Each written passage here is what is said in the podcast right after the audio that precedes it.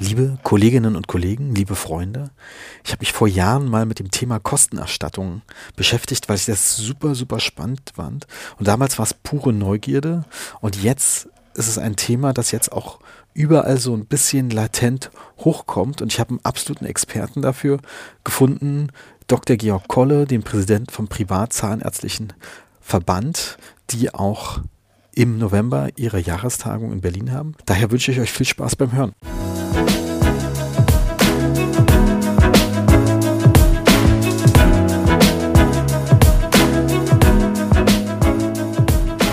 Herzlich willkommen zum heutigen Podcast. Ich bin mit dem Präsidenten der Privatzahnärztlichen Vereinigung verbunden, Dr. Georg Kolle. Herzlich willkommen im Podcast, Georg. Danke, Georg. Es ist tatsächlich das erste Mal, dass ich einen Vornamensvetter hier im Podcast habe. Aber finde ich gut, dass wir uns hier treffen können. Wird vielleicht ein bisschen verwirrend jetzt, wenn wir uns immer mit Georg ansprechen. Ich glaube, das bekommen die Leute hin. Ich hoffe ja. mal, die, viele sind meine Stimme schon gewöhnt. Okay du hast einen spannenden Vortrag auf eurem nächsten Kongress, der leider genau zur selben Zeit wie die DEDGT-Veranstaltung ist in Köln, was ich ja, sehr blöd. schade finde. Ja. Und da geht es um das eigentliche Thema, das ich gerade sehr aktuell finde, und das Thema Kostenerstattung. Ja, ist im Moment eine wichtige Sache, weil wir einer Situation gegenüberstehen, in der die Inflation sehr hoch ist. Wir haben sowieso schon angestiegene Praxiskosten durch Corona. Wir haben in der Regel relativ wenig Personal in den Praxen. Bei mir ist nicht so, aber ich habe jetzt gerade recherchiert in Berlin auf Internetseiten von Zahnärzten, um sie anzuschreiben, um sie einzuladen, denn die Tagung, der Privatzahnärztetag am 25. 26. November wird in Berlin im Steigenberger am Kanzleramt stattfinden, also ganz verkehrspraktisch am Hauptbahnhof direkt und da habe ich auf die Homepages geguckt und fast alle Homepages haben vorne drauf die Personalsuche stehen, weil es in den Praxen finanziell klemmt. Und die Kostenerstattung ist ein Weg, ganz viele Dinge auszuschalten in der Praxis. Ganz viele Beschränkungen, ganz viel Gerede, Gelaber, möchte ich da schon fast sagen, was man dauernd in der Praxis runterrattern muss. Oder so vergebliche Gespräche, die man dann irgendwann vermeidet. Und das ist so schade daran, wenn man sich an die Kassenregeln hält, an die Richtlinien der gesetzlichen Krankenkassenbehandlung. Ich bin also Präsident der Privatzahnärzte, ich habe aber selber eine Kassenzulassung, muss man dazu sagen. Das kann man bei uns im Verband haben. Von daher kenne ich mich da aus und mache eben die Kostenerstattung seit mehreren Jahren. Und es ist so schade, wenn man sie nicht macht und sich dauernd zusammenreißt und sich an die Regeln der Krankenkassen hält und damit den Patienten tatsächlich das vorenthält, was heutige Medizin ist.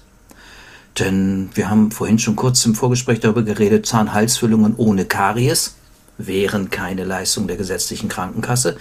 Jetzt kann man es entweder, weil man ja nicht erwischt wird, einfach so machen. Hm. Oder man berechnet den Patienten das völlig privat. Das finden die natürlich nicht charmant. Wäre aber eigentlich der richtige Weg. Redet man jetzt also drüber oder redet man nicht drüber? Die Zeit, die man dafür verbraucht, ist häufig vertane Zeit, weil wenn man jetzt sagt, das müssen wir privat machen, dann sagen die Patienten, ach nee, laufen vielleicht zur Krankenkasse, bekommen dort eine andere Information, natürlich bezahlen wir eine Füllung und dann ist das Vertrauen beschädigt.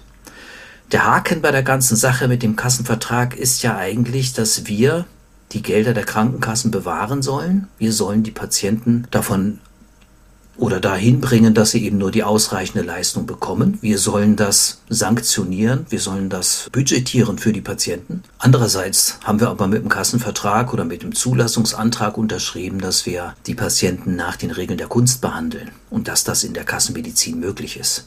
Das ist immer ein bisschen haarig. Und die Kostenerstattung befreit uns daraus in der Praxis, weil die Behandlung in der Praxis dann als Privatbehandlung stattfindet. Den Patienten Sagen wir aber vorher, so sollte das sein, dass Sie selber immer nach den Regeln nur Erstattungen erhalten können. Das heißt nur nach dem, was Sie als Anspruch haben nach Sozialgesetzbuch 5, das heißt der Anspruch der Patienten, bleibt die ausreichende Kassenmedizin. Lustigerweise, ich habe einmal vor Jahren mit der KSV Berlin darüber das Thema gesprochen und es war tatsächlich schwierig, überhaupt den, die Person zu finden, die die Ansprechpartnerin ist in der KSV Berlin. Mhm. Am Empfang wusste erstmal keiner, mit wem sie sich verbinden sollen. Dann haben sie das ein bisschen, habe ich eine E-Mail geschrieben, dann haben sie jemanden gefunden und sie meinte, dass es genau fünf oder sechs Patienten in ganz Berlin gibt, die das Kostenerstattungsmodell gewählt haben und wollte mir das natürlich ausringen, weil das bringt ja nichts. Das finde ich ganz interessant. Da wäre ich gern mal Mäuschen gewesen bei der KZV. Denn sobald man in die Kostenerstattung wechselt als Patient, läuft ja die Abrechnung so, dass man bei Leistungen, die beantragt werden müssen, Schienenbehandlung oder Zahnersatz oder Parodontologie, einen Heil- und Kostenplan von der Zahnarztpraxis bekommt, das bei der Krankenkasse einreicht. Die Genehmigungspflicht bleibt für Patienten ja erhalten. Der ganze Abrechnungsweg, der läuft aber gar nicht über die KZV. Der läuft direkt zwischen Zahnarztpraxis und Patientin und Patientin und Praxis und, und Krankenkasse. Das bedeutet, die KZV ist auf einmal komplett draußen. Die hat keine Einsicht, die hat keinen Einblick, die kann auch nicht ihre Bearbeitungsgebühren dafür erhalten, weil die gesamte Behandlung wird privat berechnet und die gesamte Erstattung läuft zwischen Kasse und Patient und Patientin.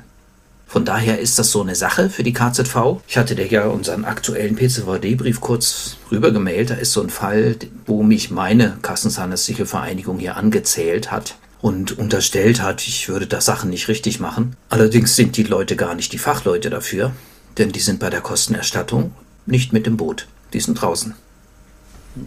Es ist eigentlich verwunderlich, dass es, ähm, denn es gibt ja viele Bereiche, besonders gerade im Wurzelknallbehandlungsbereich, wo das eigentlich ganz praktisch wäre. Ich finde es auch spannend, dass man auch die Kostenerstattung nur äh, nehmen kann als Patient, aber nicht zum Privatzahnarzt gehen darf, sondern man muss jemanden wählen mit Kassenzulassung was ja wieder ein sehr großes Pro für die Kassenzulassung ist. Ja, dürfen darf man schon, aber es ist der Kasse freigestellt zu erstatten.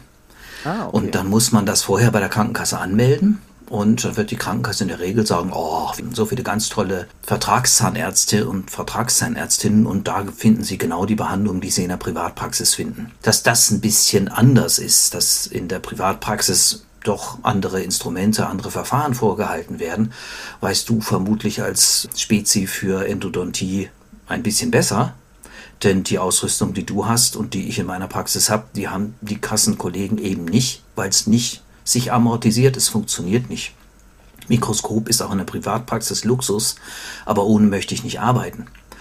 Und die Kostenerstattung funktioniert ja auch bei der Auslandsbehandlung. Sobald jemand im Ausland arbeitet, ob er eine deutsche Kassenzulassung hat oder nicht, ist völlig egal, wenn jemand der, im Ausland sich eine Schmerzbehandlung oder sogar eine prothetische Behandlung machen lässt, Riesenzahnersatz auf Implantaten, das wird in Deutschland erstattet, das wird bezuschusst. Und dann stellen sich die Krankenkassen auch nicht an, die wollen ja keinen Ärger mit ihren Versicherten und erstatten da was. Sobald man aber in Deutschland sich bewegt, ist das schwieriger.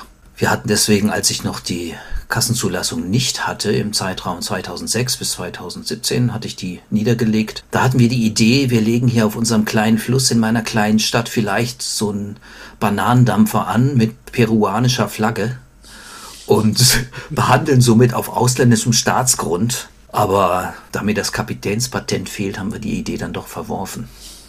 Aber ich habe mal von einem Kollegen gehört, ich weiß nicht, wie viel da dran ist, der in Brandenburg in der Nähe von der polnischen äh, Grenze, der hat tatsächlich eine Zweigpraxis auf der anderen Seite der Oder gehabt ja. und äh, hat gesagt, so Mensch, das ist schwierig, machen wir lieber in meiner anderen Praxis. Das, sowas habe ich auch überlegt, sowas mal zu machen.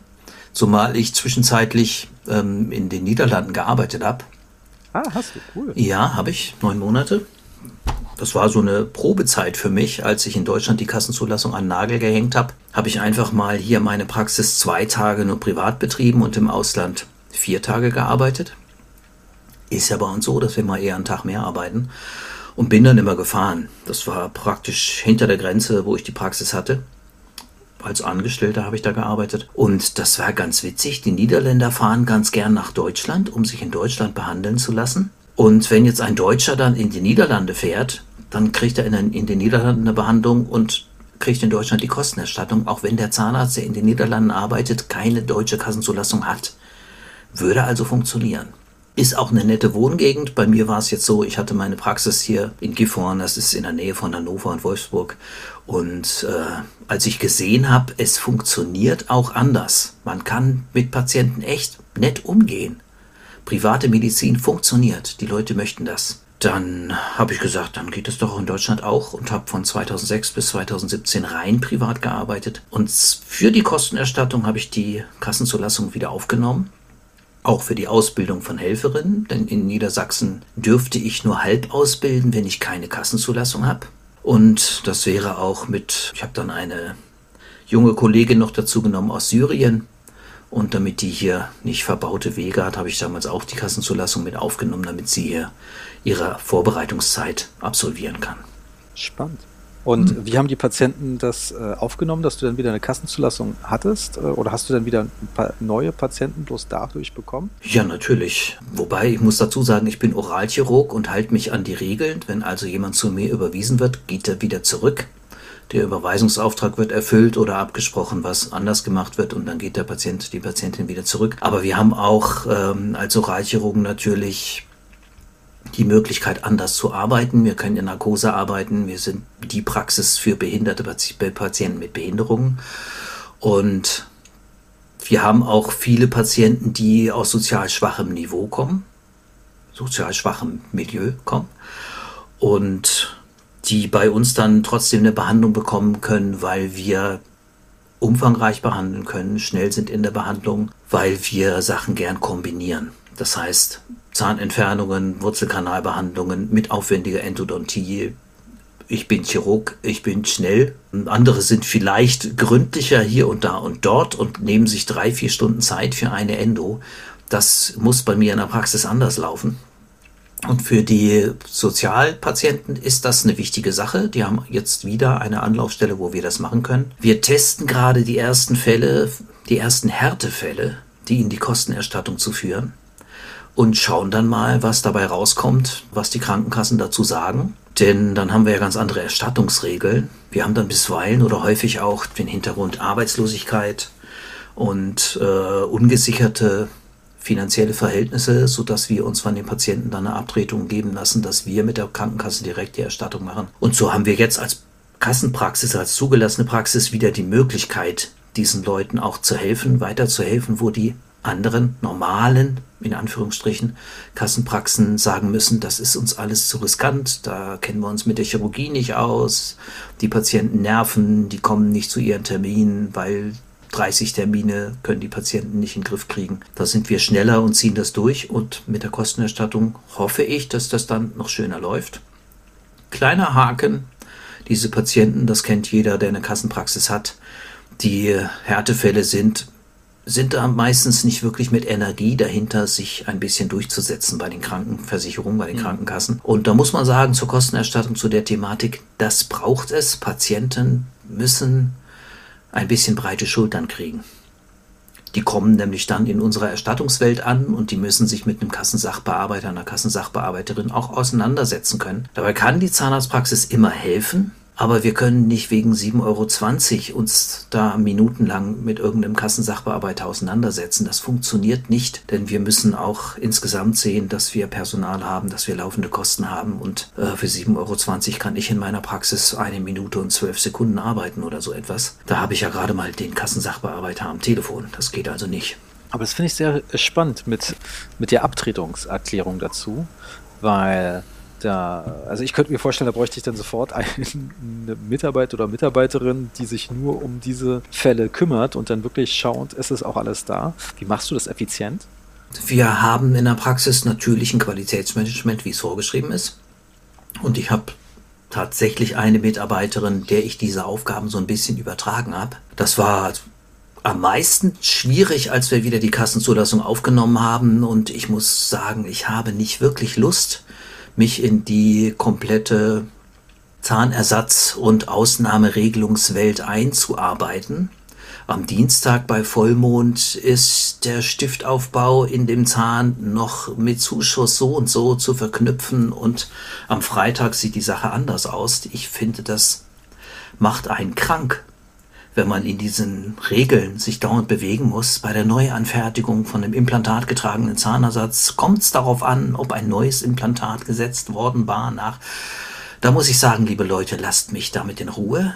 Und diese Frau, die ich dafür abgestellt habe, die das auch ganz solide macht, die hat die Nerven, das zu tun. Die hat mich völlig freigestellt. Das ist auch so eine kranke Sache an der Kassenmedizin. Ich brauche eine komplette Person oder zwei, um allein die Verwaltung zu machen. Das ist völlig ätzend. Und im Kostenerstattungsbereich wird die ganze Sache wieder viel schöner. Das ist ganz herrlich. Wir stellen unsere privaten Heilungskostenpläne, wir machen die Behandlungsplanung wie bei Privatversicherten. Wir machen sie medizinisch. Wir machen sie nicht nach den Kassenrichtlinien. Und dann brauchen wir eigentlich nur noch ein Formular. Das haben wir bei uns im Programm inzwischen hinterlegt. Abtretungserklärung. Die Krankenkassen haben sich gewünscht, dass wir reinschreiben, um welchen Heil- und Kostenplan es geht. Dann schreiben wir eben dazu, Heil- und Kostenplan vom so und so vielten. Und dann akzeptieren das die Krankenkassen mit dem Namen unserer Kontoverbindung, dass die Patienten das unterschreiben. Dann schicken wir das Original der Krankenkasse, behalten die Kopie und dann funktioniert das ganz gut. Das ist also mit der Kostenerstattung so, dass man mit den regionalen, mit den vor Ort vorhandenen Krankenkassen erstmal so eine Arbeitsbeziehung aufbauen muss. Es gibt Krankenkassen, die haben dafür ihre Spezialisten, teilweise ausgelagert in anderen Städten. Es gibt Krankenkassen, die haben vor Ort ihre Spezies. Sie werden es in der Regel widerwillig haben, weil die Krankenkassen leider noch nicht entdeckt haben, dass das ein Marketinginstrument ist, eine gute Medizin zu bieten, wir haben das auf unserem Faltblatt, was die PZVD ja anbietet, haben wir das so ein bisschen spielerisch benannt mit Privatversicherung Light. Hm. Es bleibt ja beim ausreichenden Anspruch nach Sozialgesetzbuch 5, aber Patienten haben eben dann die Möglichkeit, alle Leistungen sich machen zu lassen und bekommen dann eine Erstattung. Das hat man ja eigentlich nur bei der Privatversicherung.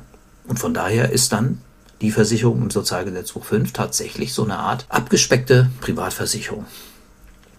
Und da müssen wir die Krankenkassen noch so ein bisschen gewinnen. Was ist eigentlich deine Erfahrung, wenn der Patient auch noch zusätzlich, also der gesetzlich versicherte Patient, zusätzlich noch eine Zusatzversicherung hat? Ganz wichtige Frage. Wir haben ja etwa 90 Prozent gesetzlich versicherte Patienten und Patientinnen in Deutschland. Nur 10 Prozent sind rein privat versichert. Und das würde heißen, bei 82 Millionen Bundesbürgern, dass wir nur 8 Millionen Privatversicherte haben, aber wir haben 32 Millionen Privatversicherte nach meiner letzten Auskunft vom PKV-Verband. Das bedeutet, äh, jetzt muss ich kurz rechnen, 24 Millionen Zusatzversicherte. Wenn wir jetzt einem Patienten die vorhin angesprochene Zahnhalsfüllung am kariesfreien Zahnhals wegen Aussprengung, Putzdefekt oder Knirschdefekt, die privat berechnen, oder wenn wir sie nicht machen, weil wir denken, ist kariesfrei, kann ich auf Kasse nicht machen, dann halten wir den Mund. Der Patient geht nach Hause und hat seinen gelb aussehenden Zahn mit immer tiefer werdendem Zahnhalsdefekt und Zahnfleischproblem, denn das geht dann in die Rezession. Dann haben wir ein Problem. Wir haben den Patienten, die Patientin nicht richtig aufgeklärt. Der Patient oder die Patientin hat sich aber eine Zusatzversicherung geleistet und die muss nicht zahlen für eine, Versich für eine Füllung, die nicht gemacht wird. Sobald die Patienten in Kostenerstattung sind, gelten in der Behandlung diese Richtlinien ja nicht mehr.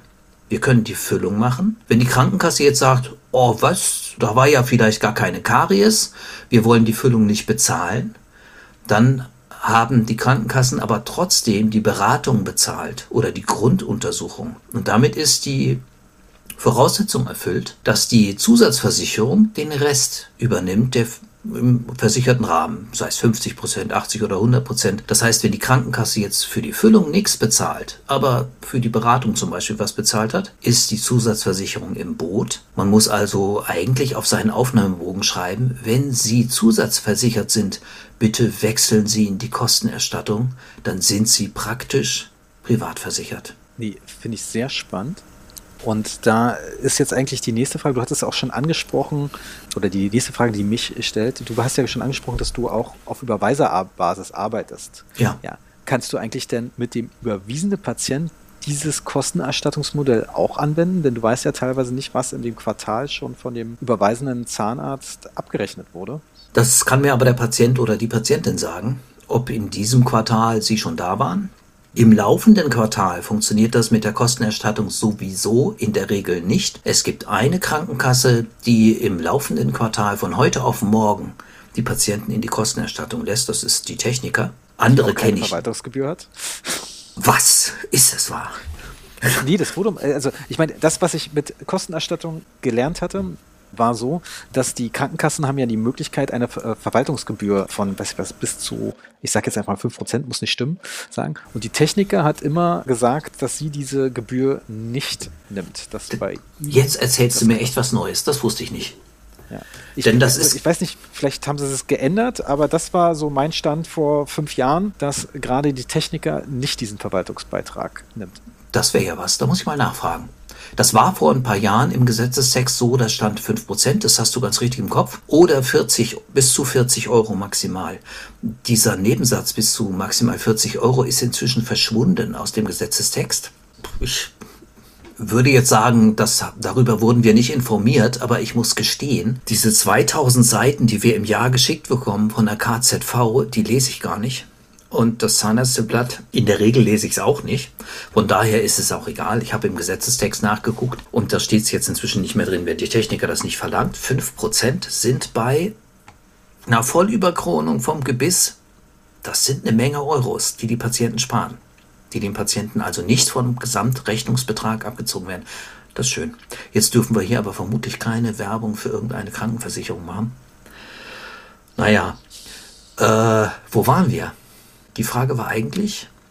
Ähm, der, der, überwiesene Patient. Der überwiesene ja. Patient. Wichtige Frage. Bei überwiesenen Patienten muss ich sagen, in der Regel, in diesem Quartal geht's nicht, sondern sie müssen zum nächsten Quartal dann in die Kostenerstattung wechseln. Wenn wir jetzt häufiger Fall Revision einer Wurzelkanalbehandlung. Wir machen also auch viel Endodontie und Leider befreit mich die Endodontie von ganz vielen Wurzelspitzenresektionen. Die habe ich immer gern gemacht als Oralchirurg, aber ich habe jetzt davon nur noch wenige im Jahr, weil wir in der Regel mit der Endodontie schon erfolgreich sind und die Sache beenden können. Und dann empfehlen wir den Patienten gern in die Kostenerstattung zu gehen, denn da gibt es ja Regeln, gerade bei Backenzähnen, bei Molaren. Ist da eine Schaltlücke? Ist also irgendwo eine Zahnlücke? Ist es eine, geht es nicht um die Vermeidung einer Freiendlücke oder ist eine Krone, ein Zahnersatz, eine Brücke, irgendwie Prothese nicht zu erhalten dadurch, durch die Wurzelfüllung? Also wenn das alles nicht zutrifft, dann ist die kritisch zu bewerten, steht in den Richtlinien. Da steht nicht drin, dass wir die Wurzelbehandlung nicht machen dürfen an einem Molaren. Wir werden aufs Glatteis geführt als Kassenzahnärztinnen und Kassenzahnärzte. Und wir müssen den Kopf dafür hinhalten. Entspannter ist das, wenn wir die Patienten in die Kostenerstattung führen. Dann können die Patienten auch eine Erstattung bekommen. Dann können die Zusatzversicherungen auch mehr dazu bezahlen. Und wir sind raus aus jeglicher Regressnummer durch die KZV. Und gerade bei Endos ist es ja schon ordentlich. Das ist ordentlich und das ist fies, wenn man da im Nachhinein in, in, in Regress genommen wird, weil an der Endo irgendwas nachher nicht funktioniert hat. Man braucht ja für die Kassenbehandlung im Prinzip eine Glaskugel. Die Behandlung ist nachher vorher indiziert gewesen, wenn sie nachher geklappt hat. Wenn sie nachher nicht geklappt hat, war sie nie indiziert, weil das hättest du ja vorher wissen müssen. Ja, jeder weiß, das kann man gar nicht vorher wissen, ob man jetzt das Ende des Wurzelkanals wirklich erreichen kann. Von daher ist der einzig schöne Weg und der entspannte Weg in die Kostenerstattung die Patienten zu führen. In der Überweiserpraxis funktioniert es so, dass ich den Patienten einmal jetzt eine Aufklärung mache beim Beratungsgespräch, einmal den Kanalbereich aufarbeite, eine Kassenmet reinlege, eine Kassen-WK vielleicht noch mache und sie dann vertröste ins nächste Quartal. Denn die Patienten dürfen quartalsweise in die Kostenerstattung wechseln, außer bei der Technikerkrankenkasse, da geht es von heute auf morgen. Das bedeutet für die meisten Versicherten, die müssen zwei Wochen vor Quartalsende wechseln. Ausnahmekrankenkasse hier bei uns in der Gegend ist die Barmer Ersatzkasse. Da muss man vier Wochen vor Quartalsende den Antrag abgegeben haben oder den, äh, es ist ja kein Antrag, es ist nicht keine genehmigungsfähige Sache, sondern der Patient erklärt der Krankenversicherung die Wahl des Kostenerstattungsverfahrens. Die Krankenkasse darf das also eigentlich auch nicht ablehnen. Bei der Barmer ist das jedenfalls vier Wochen vorher notwendig, dass das erfolgt ist. Bei den meisten anderen Krankenkassen zwei Wochen vorher, vor Quartalswechsel. Und erst nach Quartalswechsel kann das dann losgehen. Dann stellen wir erst den Heil- und Kostenplan. Meistens machen wir das informativ schon jetzt aktuell, wenn der Patient zur Beratung da ist oder die Patientin, damit die wissen, worauf die sich einlassen. Das ist auch ganz geschickt, wenn man das gleich tut, denn wenn die dann zur Krankenkasse gehen und dort sagen, ich möchte in die Kostenerstattung wechseln, dann ist die erste Frage der Kassenmitarbeiterin, wissen Sie denn, worauf Sie sich da einlassen? Das wird ja ganz teuer, da müssen Sie privat alles bezahlen und dann wird dort Angst gemacht. Das ist sozusagen der Putin der Kassenmedizin, der dann da aufgefahren wird. Und für den Moment bereite ich die Leute immer schon vor. Das heißt, in der Strategie beim Beratungsgespräch sollte man das gleich einführen. Sie bekommen von uns vorweg die Kosteninformation, was das kosten wird. Die Krankenkasse wird sagen, wissen Sie denn, was das kostet? Und dann sollten Sie sagen, ich weiß genau, was das kostet und jetzt möchte ich von Ihnen wissen, was Sie mir erstatten werden. Und dann werden die Sachbearbeiter sofort sagen, das macht unsere Fachabteilung. Das müssen Sie dann schicken und das können wir natürlich erst bearbeiten, wenn Sie im Zeitraum der Kostenerstattung sind. Das ist der Haken an der Sache, dass die Krankenkassen wie so eine Art Beamtenwesen sind. Die möchten die Arbeit erst dann machen, wenn sie gar nicht mehr anders können. Das heißt, wenn wir jetzt im in diesem Quartal, im vierten Quartal 2022, den Heilung-Kostenplan stellen, das juckt die Kassensachbearbeiter gar nicht, wenn der nicht auf dem rosa Formular für Zahnersatz ist oder irgendwie was. Die wollen das mit dem Datum des Quartals ausgedruckt haben, in dem man sich befindet und dann wollen die sehen, dass in der Patientenmaske, in der versicherten Maske dort auftaucht, Jetzt ist diese Versicherte, dieser Versicherte im Zeitraum der Kostenerstattung. Erst dann kümmern die sich darum. Das andere halten die vermutlich für Ressourcenverschwendung. Gut, geht mich nichts an. Ich sage den Patienten, sie kriegen von uns jetzt die Heilung-Kostenplanung, die Summe benannt. Damit schicken wir die das erste Mal los und sagen, wählen Sie bitte die Kostenerstattung, wenn Sie hier diese volle umfängliche Behandlung haben wollen. Sonst können wir das nicht auf Krankenkasse machen, wenn dort die Richtlinien nicht erfüllt sind. Und dann laufen die los, lassen sich das bestätigen von der Krankenversicherung und wenn die Krankenkasse darauf besteht, drucken wir den Heilungskostenplan im nächsten Quartal nochmal aus, damit die Versicherten sich auch damit nochmal die Auskunft einholen können, was denn die Versicherung nun bereit ist zu erstatten. Und dann kann das losgehen mit der Behandlung. Für die Überweiserpraxen hat das die Folge, dass die in dem Quartal in dem die Patienten in der Kostenerstattung sind, die Krankenkassenkarte nicht einlesen dürfen. Das weiß die Überweiserpraxis in der Regel nicht. Das müssen die Patienten wissen. Die Patienten, die Versicherten müssen ihren Zahnarztpraxen sagen, ich darf meine Karte jetzt nicht vorlegen, ich bin in der Kostenerstattung.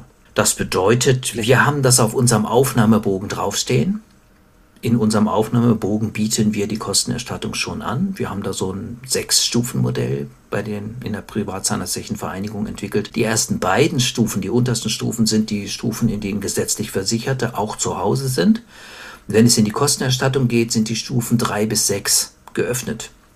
Dann geht es in der Praxis, in der Behandlung richtlinienfrei los, in der Erstattung natürlich nicht. Da sind die Patienten, die Versicherten weiterhin gebunden an die Leistung der gesetzlichen Kasse. Aber auf dem Aufnahmebogen teilen wir den Patientinnen und Patienten schon mit, dass sie im Zeitraum der Kostenerstattung die Kassenkarte nicht vorlegen dürfen bei der Zahnarztpraxis. Das ist auch noch ein wichtiger Punkt. Wenn die Patienten sich anmelden für die Kostenerstattung, dann sollten die das ausschließlich für Zahnmedizin wählen gut, dass du das nochmal erwähnst. Das sollten wir nämlich äh, nochmal betonen, dass alle, die sich dafür interessieren, es gibt, glaube ich, vier Bereiche, äh, für die man Kostenstattung wählen kann. Der ambuläre äh, Bereich stationäre, den vierten vergesse ich immer, und Zahnmedizin. Das heißt, bloß weil man als Patient die Kostenerstattung beim Zahnarzt gewählt hat, kann man trotzdem noch im Krankenhaus in die Notaufnahme gehen, ohne dass man da eine Privatrechnung bekommt. Und das, das ist, ist auch ganz cool. wichtig. Das ist ganz wichtig, dass man den Bereich einschränkt als Patient, denn eine Krebsbehandlung kann einen jederzeit erwischen und da ist man bei Hunderttausenden ganz schnell, die man auslegen muss. Das funktioniert nicht. Also ähm, nur für Zahnmedizin wechseln. Sobald das jetzt, da könnte auch eine Frage auftauchen, wie ist das denn, wenn ich jetzt Kieferkrebs habe? Krebs im Mund. Dann wird das in der Regel Mundkiefer-Gesichtschirurgisch abgerechnet, also ärztlich. Von daher ist man da über die Krankenkassenkarte weiterhin versichert, aber für die Patientinnen und Patienten ist ein wichtiger Hinweis nur für Zahnmedizin. Und je nachdem, bei mir in der Praxis, wenn jemand jetzt überwiesen war, das war ja deine Frage eben, dann rate ich den Leuten, sie können es hinten offen lassen, das Datum, wann sie wieder rausgehen. Sie können aber auch eventuell gleich wenn sich das absehen lässt, ein Enddatum angeben. Und dann wären Sie nach dem nächsten Quartal, also im Moment zum Beispiel, wenn heute ein Patient zu mir kommen würde, würde ich ihm sagen, wechseln Sie zu Januar bitte in die Kostenerstattung. Und gegebenenfalls, wenn der Patient, die Patientin das möchte, kann er oder sie gleich dort angeben, zum 1.4. soll es zurückgehen auf die Kassenbehandlung. Das ist bei den Krankenkassen unterschiedlich, die haben ihre eigenen Formulare auf denen die das ausgefüllt haben wollen. Das können Patienten sonst eventuell auch ganz formlos machen. Das ist also kassenunterschiedlich. Sie können das festlegen, wann Sie wieder rausgehen. Bei meinen eigenen Patientinnen und Patienten rate ich, lassen Sie es hinten offen. Bleiben Sie einfach drin. Sie können jederzeit mit den zwei Wochen oder vier Wochen Vorlauffrist zum Quartalsende, können Sie wieder raus, können wieder zurückwechseln auf die Kassenbehandlung. In meiner Praxis gibt es da noch den kleinen Haken, dass ich die Telematik-Infrastruktur für nicht sicher halte und deswegen haben wir die in der Praxis nicht installiert. Jetzt können wir natürlich Zahnersatz beantragen über Ausnahmeregelungen auf dem rosanen Formular, womöglich, aber warum sollten wir das tun? Wir haben die Telematikinfrastruktur nicht da. Die Patienten haben eine viel schönere, viel bessere Behandlung wenn Sie wechseln in die Kostenerstattung. Wir können es nicht regulär beantragen. Die reguläre Beantragung ist der Heilungskostenplan über die Telematikinfrastruktur. Das heißt, wir haben bei uns einen Aufsteller stehen und wir beraten unsere gesetzlich Versicherten dahin, dass wir jetzt sagen, wechseln Sie bitte in die Kostenerstattung, um alles zu erleichtern. Sie werden selber dann die Kassen von der wunderbaren Erstattungsseite kennenlernen. Ihre Zusatzversicherungen werden bereitwillig noch mehr Leistungen bezahlen, weil wir die Leistungen dann erst machen können und die Kassen sich beteiligen. Das ist das Schöne daran. Und äh, also die Praxis ohne Telematikinfrastruktur hat schöne Vorteile. Ja. Nee, finde ich gut. Tatsächlich Thomas Weber, äh, mit dem habe ich viel darüber gesprochen. Ja, will leider nicht äh, in den Podcast kommen, aber er hat mich oder er hat mir dich empfohlen, dass ich dich kontaktiere. Ach, sehr witzig. Und, ja, ja. Ich habe es natürlich über den Privatzahnärztlichen Verband erstmal offiziell gemacht, hm. wissend, dass du wahrscheinlich antwortest. Ach ja, hast erst einen auf dumm gemacht, ja? Nee, um Gottes Willen. ja, aber ich fand es äh, eigentlich ähm, okay, den Weg zu gehen, weil das dann gleich oder andersrum. Ich weiß manchmal, dass wenn ich Praxen direkt anschreibe, dass das eher untergeht, weil es jemand nicht weiterleitet manchmal. Mhm. So eine E-Mail oder dann das als nicht wichtig äh, empfindet. Bloß wenn es dann von, wenn man sich dann abends sagt, heute mache ich mal was mit für meinen äh, Verband, ähm, äh, einloggt und dann sieht, dann ist das, oder da sagt vielleicht eine Sekretärin oder jemand anders, der sich darum kümmert, Mensch, das ist ganz spannend, das, da müssen wir mitmachen. Ja, Wobei man dazu ja, sagen muss, also den Thomas Weber kenne ich gar nicht persönlich. Ich kenne ihn von einem Portal, Ärzte-Nachrichtendienst. Da gibt es auch ganz viele Ärzte, also hm. Profanmediziner, wie ich immer so schön sage, die sich da auch treffen. Und da wird immer geschimpft über boah, der, der Gassen von der Kassenärztlichen Bundesvereinigung, der hat wieder. Da wird immer dann geschimpft, wenn es ums Geld geht, weil das betrifft die Praxen essentiell. Das ist so eine Sache, meine Frau sagt auch manchmal, oh, du redest gerade wieder nur über Geld. Das ist eben ein essentielles Thema in den Praxen, auch gerade heutzutage. Weil wir müssen unser Personal bezahlen. Wir haben Verantwortung gegenüber dem Personal, gegenüber den Patienten, gegenüber unseren Lieferanten, den Kreditgebern oder sonst etwas. Und deswegen müssen wir einfach auch das Geld heranschaffen und müssen dafür sorgen, dass das auch in einem Vierteljahr noch funktioniert. Kostenerstattung ist deswegen aktuell ein total wichtiges Thema. Und den kenne ich also über dieses Portal nur vom Lesen. Bin mir gar nicht sicher, ob wir mhm. jemals miteinander geschrieben haben. Ich vermute schon. Aber es gibt so Sachen, da schimpft man nur und schimpft und das hilft aber nicht weiter. Man muss was ändern. Und die Kostenerstattung ist eines, eines der Instrumente, die sehr wichtig sind, die die Kassenpraxis rausführen kann in eine Freiheit in der Medizin, das ist etwas, was mir in der Medizin total wichtig ist, die Freiheit. Und das ermöglicht uns in der Behandlung die Kostenerstattung. Und die Patientinnen und Patienten können trotzdem den Anteil bekommen, den sie im Sozialversicherungssystem zu Recht bekommen können. Als Präsident der Privatzahnärzte darf ich sagen, ich bin ein Fan des Sozialgesetzbuch 5 und der Regeln da drin. Ein Stück weit. Ich bin kein Fan der deutschen Auslesung, Auslegung von Bürokratie und die Kassensachbearbeiterin entscheidet, was medizinisch notwendig ist. Das ist nicht richtig. Das wird an vielen Stellen falsch gemacht, aber die Kostenerstattung befreit uns daraus. Das ist ein wunderbares Instrument. Und ich, ich kann nur dazu einladen, uns zu besuchen auf dem Privatzahnärztetag, 25. 26. November. Da werden wir die Gelegenheit haben, darüber zu reden. Einmal in den Vorträgen natürlich. Viele Vorträge beschäftigen sich auch mit anderen Themen.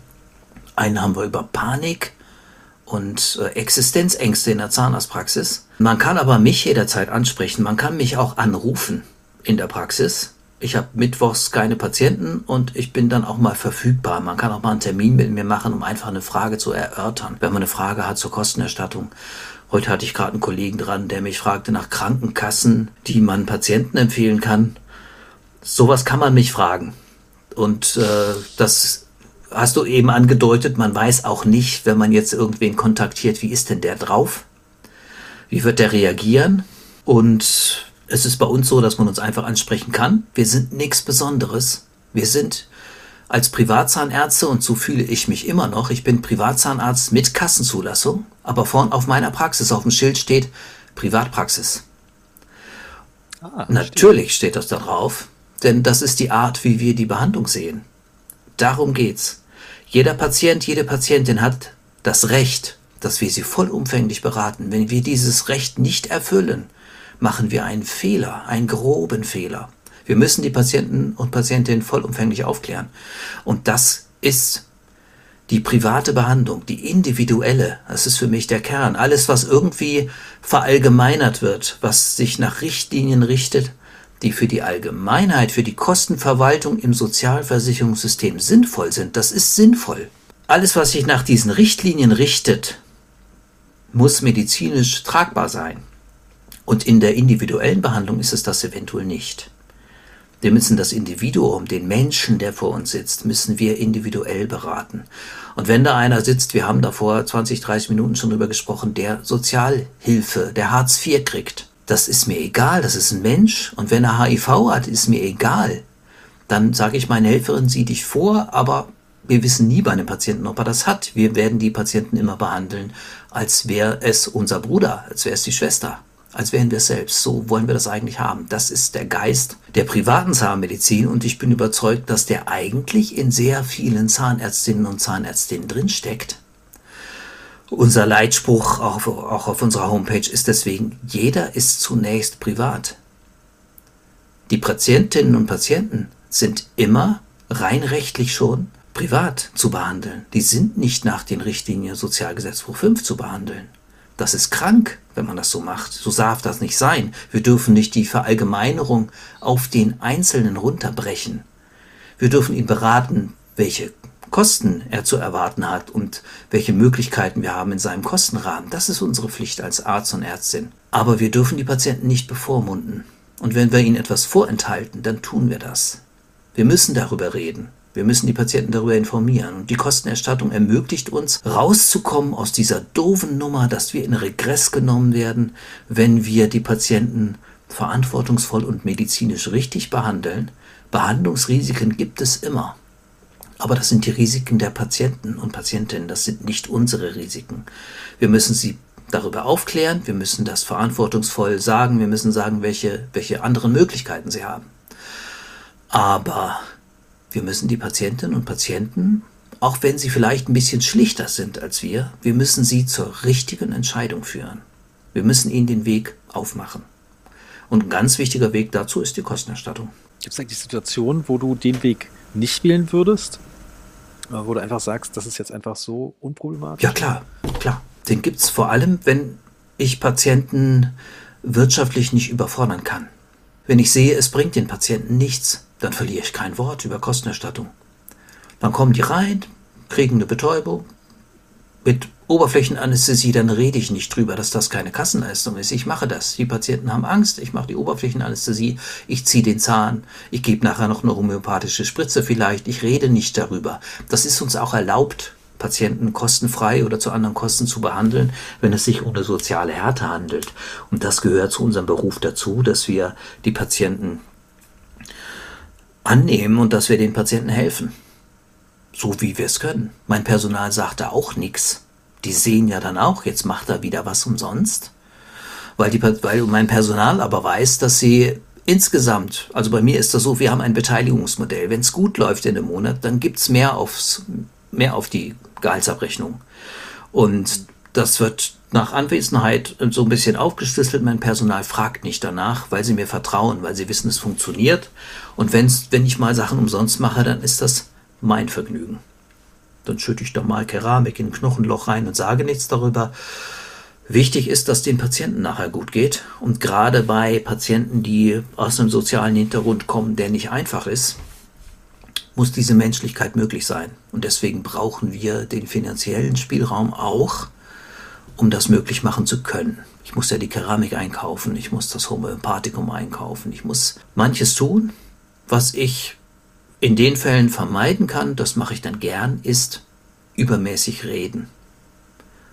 Und so wie wir verpflichtet sind, aufzuklären über Risiken, aber bei einem Angstpatienten, bei einer Angstpatientin dürfen wir das einschränken. Da dürfen wir sagen, äh, wenn wir jetzt die Aufklärung voll machen, dann wird hier gezittert, dann wird bei der Behandlung Theater gemacht oder die Leute lehnen sogar eine notwendige Behandlung komplett ab. Dann brauchen wir nicht vollkommen aufzuklären. Genau das gleiche gilt für finanzielle Seiten. Wir müssen den Leuten nicht sagen, dass wir ihnen gerade was schenken, sondern wir können es einfach tun. Das ist sonst auch eventuell eine Art Abwertung. Wenn wir den Leuten sagen, oh, ich schenke dir jetzt was, ich bin ganz toll. Das braucht es nicht in dieser Welt. Die Zeit können wir uns sparen, wir können das einfach machen. Die Patienten haben nicht so eine dicke Backe, erzählen das weiter und freuen sich, dass es gut lief. Dann ist doch auch für uns okay. Also es gibt Patienten, die das nicht brauchen. Was spritzt du eigentlich homöopathisch? Das ist eine Art Barfußmedizin, die ich da anwende. Ich könnte es auch anders. Weiterbildung habe ich dafür absolviert, aber ich bräuchte ja Stunden, um die Leute jetzt zu repertorisieren. Wir spritzen ein Anika-Potenz-Gemisch inzwischen ähm, nach einer Operation. Wir operieren ja viel als radiologische Praxis und ähm, das reicht in der Regel aus. Es gibt andere homöopathische Medikamente, aber bei Anika weiß ich, was wir tun und dass es nicht so dick wird, dass es nicht nachblutet. Das finde ich ganz nett. Das ist also Potenzgemisch aus einer, ich meine D12, DX und bis zu D30. D6 würde ich nicht machen, macht Probleme bei Neumond und Vollmond. Warum das so ist, frag mich nicht. Ich weiß es nicht. Ich habe es einfach beobachtet. Mit einer D6 liegt man nicht gut bei manchen Mondphasen. Ist mir egal, warum das so ist. Ich habe es beobachtet. Die Leute kriegen sowas von ich sag's mal auf Deutsch, eine Fresse, das braucht man nicht. Deswegen, wenn wir ein Potenzgemisch haben, die D6 setzt ja nach wenigen Stunden schon an in der Wirkung, D12 nach einem halben Tag bis Tag, Red 30 eigentlich erst nach zwei Tagen, das wäre für die Schwellung zu spät, für die Nachblutung wäre das ein bisschen spät.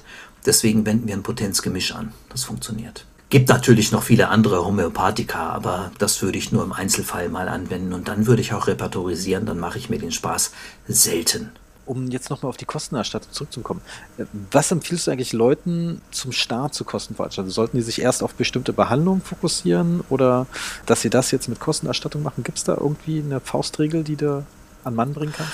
Das geht ja gar nicht. Man kann sich gar nicht auf eine Behandlung fokussieren. Es gibt bestimmte Gründe, mit denen man gut anfangen kann. Wir haben das vorhin angesprochen, Endodontie an Molaren gerade ist ein ganz typisches Beispiel, wo wir ganz schnell in den Bereich kommen, wo wir auf Glatteis sind, was die Richtlinien betrifft. Die Richtlinien untersagen es nicht klar in den drei Fällen, die da erwähnt sind, aber sie lassen uns da auch nicht durch. Und das macht die ganze Sache für uns total unsicher, ob wir das jetzt machen können oder nicht. Also Endodontie ist ein tolles Thema, Zahnhalsfüllungen sind ein tolles Thema. Mit Parodontologie habe ich echte Schwierigkeiten, weil die Krankenkassen aktuell hier verlangen, dass wir die, diese neuen Abstandsrichtlinien mit Vorbehandlung, so und so viele Wochen und dann muss dies und dann muss das, das macht in meinen Augen keinen Sinn. Wir behandeln in meiner Praxis ausschließlich regenerativ. Alle Fälle, die wir nicht regenerativ behandeln müssen, kriegen wir in der Prophylaxe in den Griff. Also wenn da oberflächliche Fälle sind, dann nehmen wir die Leute eng in die Prophylaxe und meine Prophylaxehelferin hat eine Stunde oder anderthalb Stunden Zeit, für jede Prophylaxe und kann danach noch aufräumen, dann funktioniert das. Dann werden die Leute gesund. Wenn wir dann Fälle haben, wo dauerhaft Taschentiefen bleiben von 5 oder mehr Millimetern bis zu 10, 12, dann werden wir regenerativ tätig. Und dann kann ich nicht fragen nach den nach der Verallgemeinerung von vier Wochen Abstand oder sonst etwas, wo sich jetzt die Krankenkassen gerade so ein neues Regiment aufgelegt haben, sondern dann muss ich das Patienten individuell machen. Wie die Patientenreaktion ähm, ist, was das Gewebe betrifft, erkläre ich immer so ein bisschen. Jeder Garten ist unterschiedlich. Manches wächst an manchen Ecken schneller, anderes braucht mehr Zeit. Und je nachdem, wie jemand in der Vorbehandlung reagiert, die wir enger fassen als die Krankenkassen und intensiver fassen und individueller, setzen wir nach vier Monaten an mit der regenerativen Operation oder erst nach anderthalb Jahren. Und das ist in den Kassenrichtlinien nicht so richtig abgebildet und ich mag mich auch nicht damit beschäftigen, welche Richtlinie mir wer anders aufträgt. Hm. Und in der Parodontologie haben wir das Problem, dass die Krankenkassen im Moment noch sagen, die Abstände wurden nicht eingehalten. Das geht so nicht. Wir wollen da nichts erstatten, die Behandlung genehmigen wir es gar nicht. Ich habe das vorhin schon erwähnt. Versicherte müssen ja einige Behandlungen weiterhin genehmigen lassen. Das sind Schienenbehandlungen, das sind Zahnersatzbehandlungen und die Parodontologie. Und wenn wir jetzt mit einem privaten Plan ankommen, dann blocken hier im Moment noch alle Krankenkassen. Glücklicherweise habe ich gerade einen Patienten, bei dem wir das gemacht haben. Der ist schon lange bei mir Patient, gesetzlich versichert und ganz glücklich. Und bei dem haben wir jetzt eine regenerative Parodontaltherapie machen müssen. Und seine Kasse will das nicht so recht erstatten. Und der ist schon Rentner und hat gesagt, prima, die verklage ich vom Sozialgericht. Da war ich schon mal wegen anderer Sachen. Und ähm, da habe ich gesagt, das ist ja super. Sozialgerichtsklagen hatte mir gleich gesagt, sind kostenfrei für die Versicherten. Das heißt, kostet kein Geld, man kann da selber hin, man braucht keinen Anwalt. Man braucht natürlich einen Zahnarzt, eine Zahnärztin, die sich ein bisschen auskennen und die sagen können, diese und jene Position brauchen wir dafür. Und ich freue mich schon drauf, mit diesem Patienten da vor das Sozialgericht zu ziehen und der Krankenkasse einen reinzubügeln. Denn dass dort irgendwelche ausgebildeten Krankenkassen-Sachbearbeiterinnen eine medizinische Indikation bestätigen wollen oder nicht, Freunde, wo sind wir hier? Dafür gibt es eine andere Gesetzgebung und wir müssen da frei handeln können. Und das kann ein, eine Kassensachbearbeiterin mit dem von mir respektierten Ausbildungsberuf der Kassensachbearbeiterin nicht entscheiden. Die haben die Indikation nicht zu stellen. Also ich sehe schon, meine ganze Familie wird nur noch über Kostenerstattung behandeln, nur um mir den Spaß immer zu gönnen, mit der Krankenversicherung zu behandeln. Spaß muss sein bei der Arbeit. Ja. Ja, aber das Endo-Thema finde ich ja, also betrifft mich ja sehr stark. Ja. Und vorhin hast du etwas gesagt, was mich ein bisschen aufhorchen hast. Zum Beispiel, was wir auch ein bisschen manchmal eine alltägliche Situation haben. Wir haben Patienten mit Schmerzen, nekrotischer Zahn, den müssen wir ja dann auch erstmal eine Schmerzbehandlung durchführen. Und das ist dann meinetwegen Trepp WK Med. Und äh, bei der WK, um die Position zu erfüllen, äh, bereiten wir auch mindestens bis ISO 30 auf und dokumentieren es auch, damit die WK-Position erfüllt ist. Da gab es mal vor Jahren irgendeine Protokollnotiz von der Bundeskazett Mhm. Und wenn wir dann natürlich sagen, wir würden gerne weitermachen in der Kostenerstattung, beißt sich das da nicht irgendwas? Dürfen die dann zum Beispiel dann erneut die WK, also im privaten Plan darf man ja teilweise in Ausnahmefällen zweimal die WK abrechnen? Ähm, ja. Äh, ja, was äh, jetzt, äh, weißt du, so ein bisschen fühle ich da, dass da äh, die Krankenkasse sagt, nee, die Praxis hat ja schon eine WK erbracht, da müsste ja gar nicht mehr aufbereitet werden. Ich glaube, du überschätzt, wie sage ich das jetzt ganz höflich? Also nicht was dich betrifft höflich, sondern was die KassensachbearbeiterInnen betrifft höflich. Du überschätzt die Entscheidungsfreudigkeit oder die, die Eintauchtiefe der SachbearbeiterInnen. Denn was im vorherigen Quartal war und über die KZV, über die Chipkarte abgerechnet wird, ist denen, glaube ich, völlig latz. Und wenn die jetzt ganz tief, ja, die müssten ja dafür mehr arbeiten, du reißt gerade die Stirn so ein bisschen hoch, das ist denen total egal. Und wenn du jemanden hast, der auf einer Sachbearbeiterstelle sitzt, ähm, es gibt es, da gibt es einen Weg, wie du deine Sachen, deine Wünsche durchkriegst. Droh den Leuten mit Arbeit. Das wollen die nicht, weil die kriegen ja ihr Gehalt sowieso. Und ob die jetzt nachwühlt, irgendwo in den Tiefen der Patientenverwaltung, dass da im letzten Quartal für diesen Zahn schon mal drei WKs abgerechnet wurden. Und jetzt kommt dann eine Privatrechnung und dann werden wieder WKs, also 2410 abgerechnet. Da beschäftigen die sich in der Regel nicht mit. Und wenn die das täten, dann wäre das A, die Sache der Versicherten. Dann müssten die SachbearbeiterInnen den Versicherten die Erstattung vorenthalten. Und B wäre das dann eine Frage eventuell der Sozialgerichtsbarkeit, Denn wenn ich jetzt einen Patient zu dir überweisen würde und ich hätte schon die WK gemacht, dann dürftest du sie doch auch machen und wieder abrechnen. Da beschwert sich doch gar keiner. Wir können doch Patienten Ping-Pong spielen. Wir schicken einen Kassenpatienten in der Runde rum. Ein Zahnarzt zum nächsten, zur nächsten Zahnärztin und so weiter. Zehn Behandler und alle rechnen eine WK ab. Würdest du erwarten, dass die Krankenkasse da was meckert? Nö. Ich könnte mir vorstellen, dass eigentlich normalerweise müsste die KZV mehr oder weniger. Kann meckern. sie ja nicht. Jeder Zahnarzt behauptet, sie gemacht zu haben. Jetzt soll die KZV beweisen, dass einer das nicht getan hat. Das Abrechnungssystem ist an der Stelle nicht konsistent. Auch wenn es um eine private Kanalaufbereitung ginge, dann dürfen wir das ja nur dann ein zweites Mal berechnen, wenn anatomische Risiken dies rechtfertigen.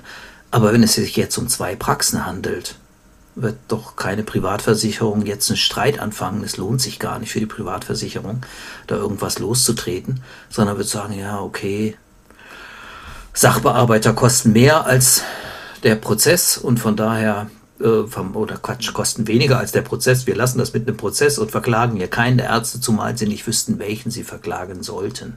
Also da gibt es Sachen, die sind einfach ein bisschen schräg, die sind ungeregelt.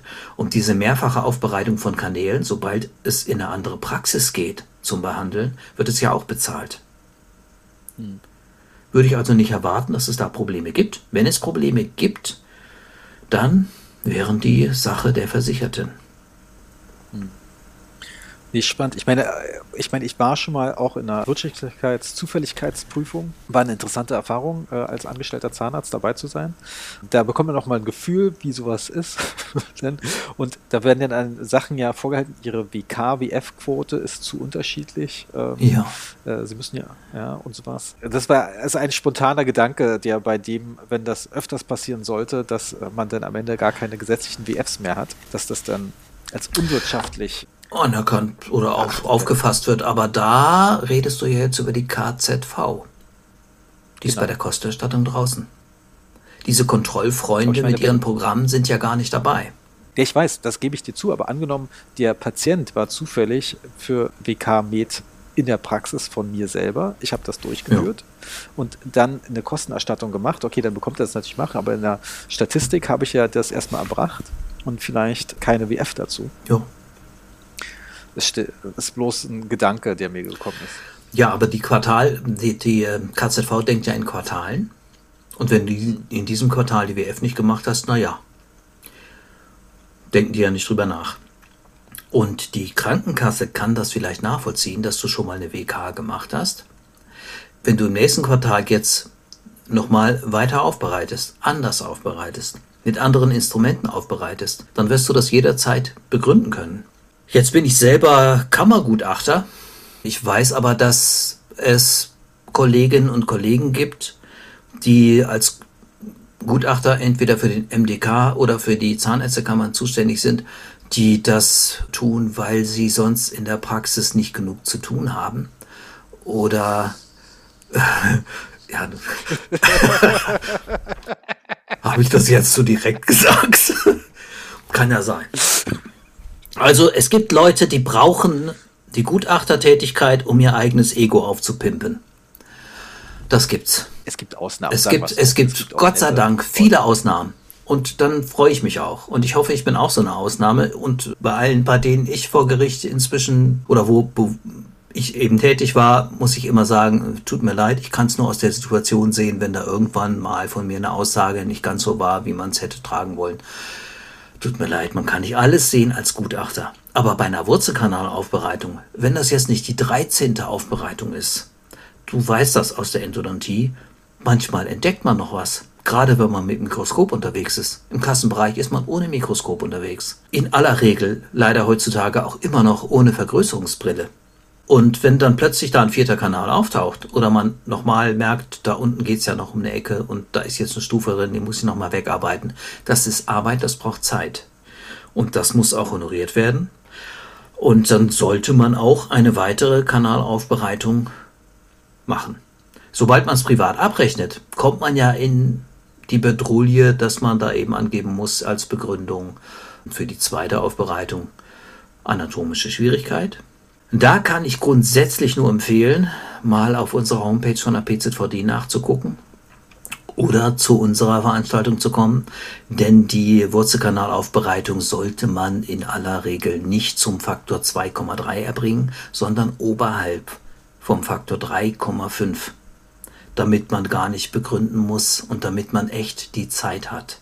Und wenn man dann möchte, kann man immer noch mit dem Faktor runtergehen. Aber man sollte das mit Patientinnen und Patienten vereinbaren, dass man den Freiraum hat, gute Medizin zu machen.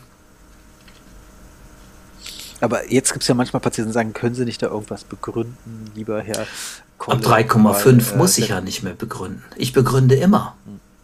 Und der Trick ist, sobald man über 3,5 ist, ich benutze immer gern 3,55. Denn wenn das gerundet wird, ist es auch noch über 3,5. Nicht, dass irgendein so Privatversicherungssachbearbeiterin sich da aufregt. Sobald ich drüber bin, muss ich nicht begründen. Und das macht die Honorarvereinbarung, anderes Thema, vielleicht für einen anderen Podcast, macht die Honorarvereinbarung so charmant. Wir können heute nicht mehr generell die Oberflächenanästhesie, die Vitalitätsprüfung für Faktor 2,3 machen. Wenn ich das machen sollte, eine Vitalitätsprüfung, die muss ich ja, die kann ich ja auch für fünf Zähne nur einmal abrechnen. Und ich muss die aber machen und ich muss eine vergleichende Prüfung machen. Und dann muss ich es auch noch dokumentieren. Und dann muss ich auch noch begründen können, warum oder was. Wenn ich das bei 2,3 mache, kriege ich, glaube ich, 3,80 Euro. Meine Minute kostet 6 Euro. Das liegt nicht, also bevor ich Geld verdiene. Das sind meine Praxiskosten. Das ist, weil mein Personal es verdient hat, anständig bezahlt zu werden. Deswegen habe ich genug Personal und andere suchen. Mein Personal hat eine Würde. Die dürfen ein Auto fahren, die dürfen eine Familie haben und die dürfen sogar ihre Familie selbst ernähren. Das finde ich sehr wichtig, dass das nicht so ein. Das sind keine Saugmäuse, sondern das sind Menschen, die haben einen extrem verantwortungsvollen Beruf und ich erwarte auch viel von ihnen. Und deswegen vereinbare ich die Vitalitätsprobe eben so, dass ich 6, 7, 8, 9, 10 Euro nehmen könnte. Und wenn es mal einfacher wird, dann kann ich immer noch runtergehen. Manchmal gehe ich auf 2,3, damit ich nicht begründen und nachbegründen muss. Und sehr häufig bleibe ich gerade bei den kleinen Positionen bei 3,55.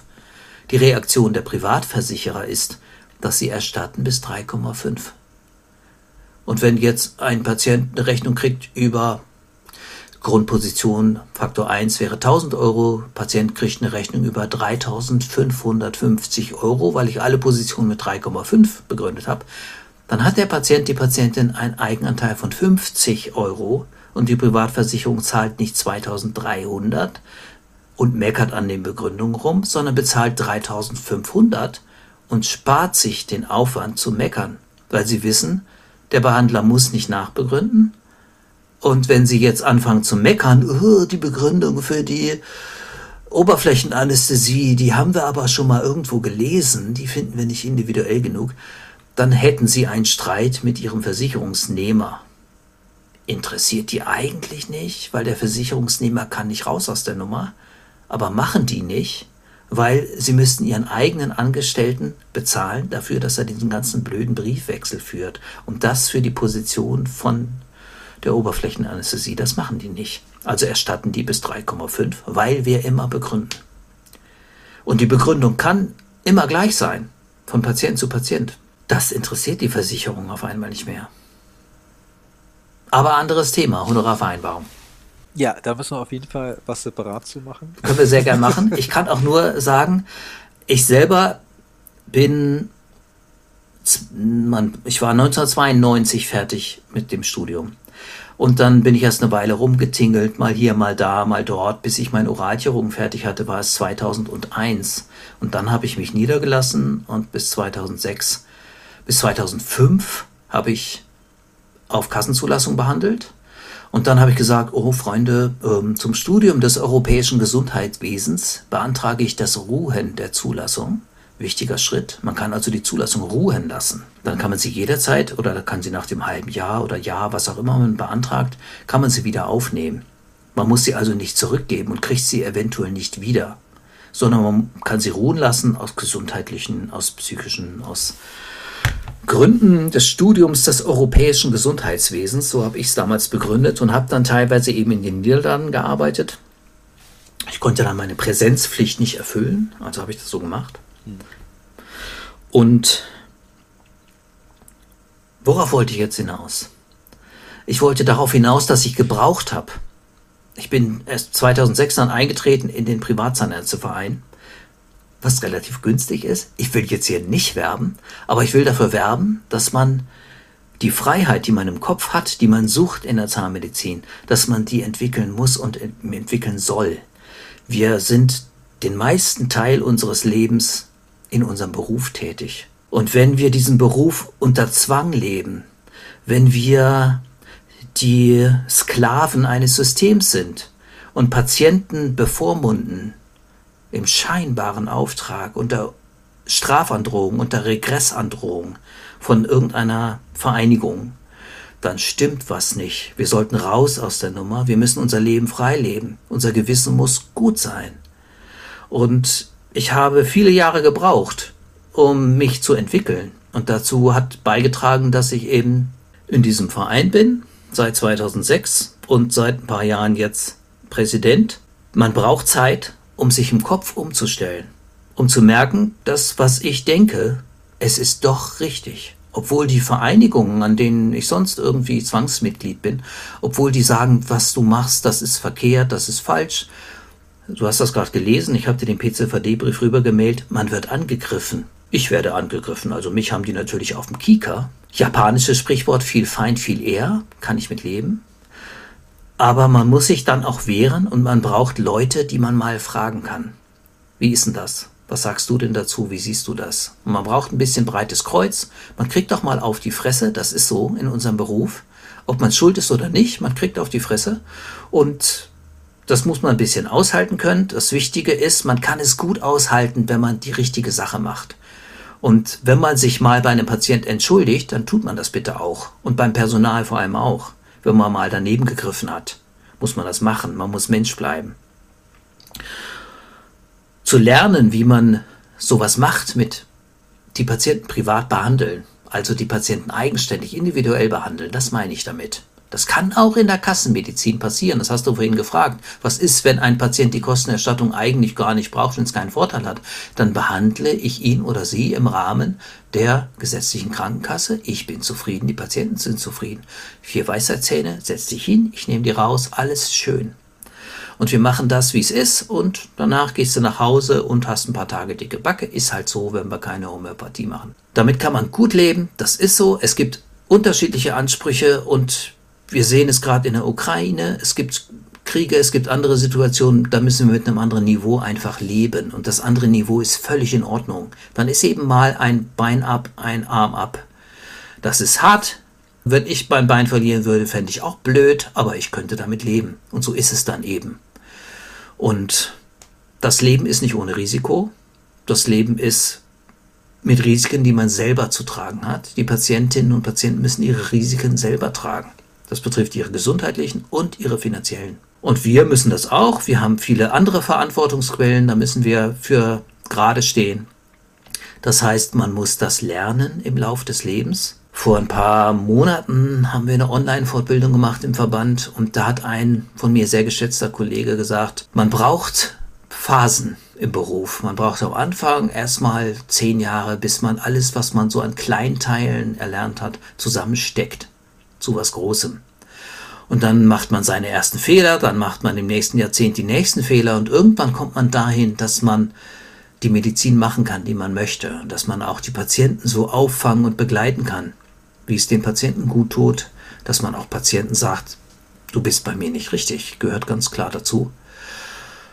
Andere Kollegen empfehlen, bei denen Patienten dann richtig sind, ist auch wichtig, können dazugehören. Und der sagte das eben so, dass das zu Lebensphasen gehört. Und das kann ich nur bestätigen. Ich bin jetzt noch ein, zwei Lebensphasen unter seiner. Aber ich merke, wie die Reife mit der Zeit erst entsteht. Man kann am Anfang nicht alles und man kann nicht verantwortlich gemacht werden dafür, dass man das nicht kann. Das ist einfach so.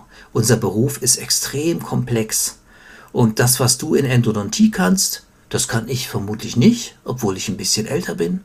Ich mache es auch nicht so, aber meine Patienten sind froh, wenn sie bei mir nicht so lange sitzen wie bei dir, sondern wenn wir fertig sind und in der Regel geht's gut und wenn ich eine Stunde Endo gemacht habe und ich bin nicht zufrieden, dann sage ich eben, ja, jetzt wollen Sie gleich oder nächste Woche einen Termin, WSR 15 Minuten, dann ist zugenäht.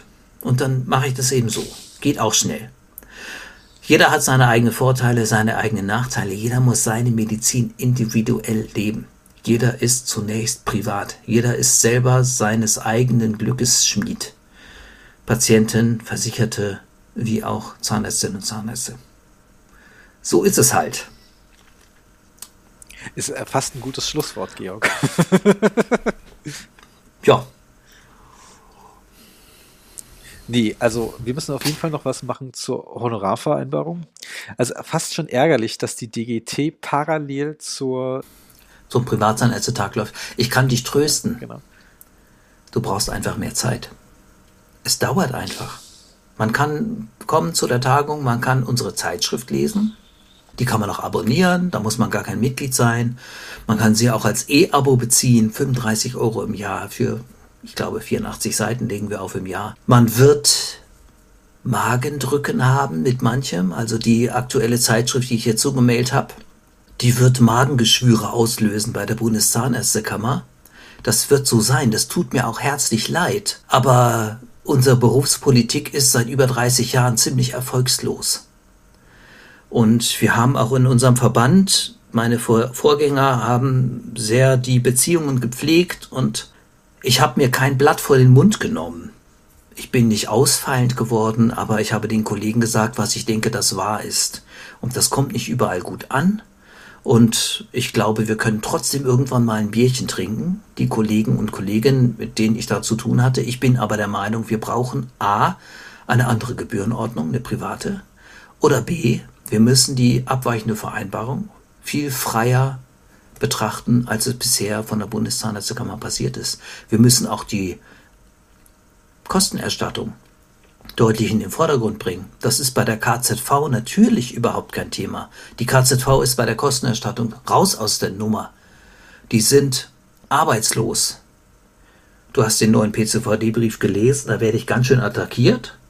Da wird mir unterstellt, ich würde Gesetze brechen von einer Juristin, ich muss sagen, das müsste die KZV nicht machen, unsere KZV hier in Niedersachsen. Das bräuchte sie nicht, das macht sie klein, sie hat andere Aufgaben und die, um die sollte sie sich kümmern. Dazu würde gehören, dass die Kassenzahnärztlichen Vereinigung über Kostenerstattung aufklären und informieren. Leider sind die Privatzahnärzte ironischerweise die einzigen, die es tun.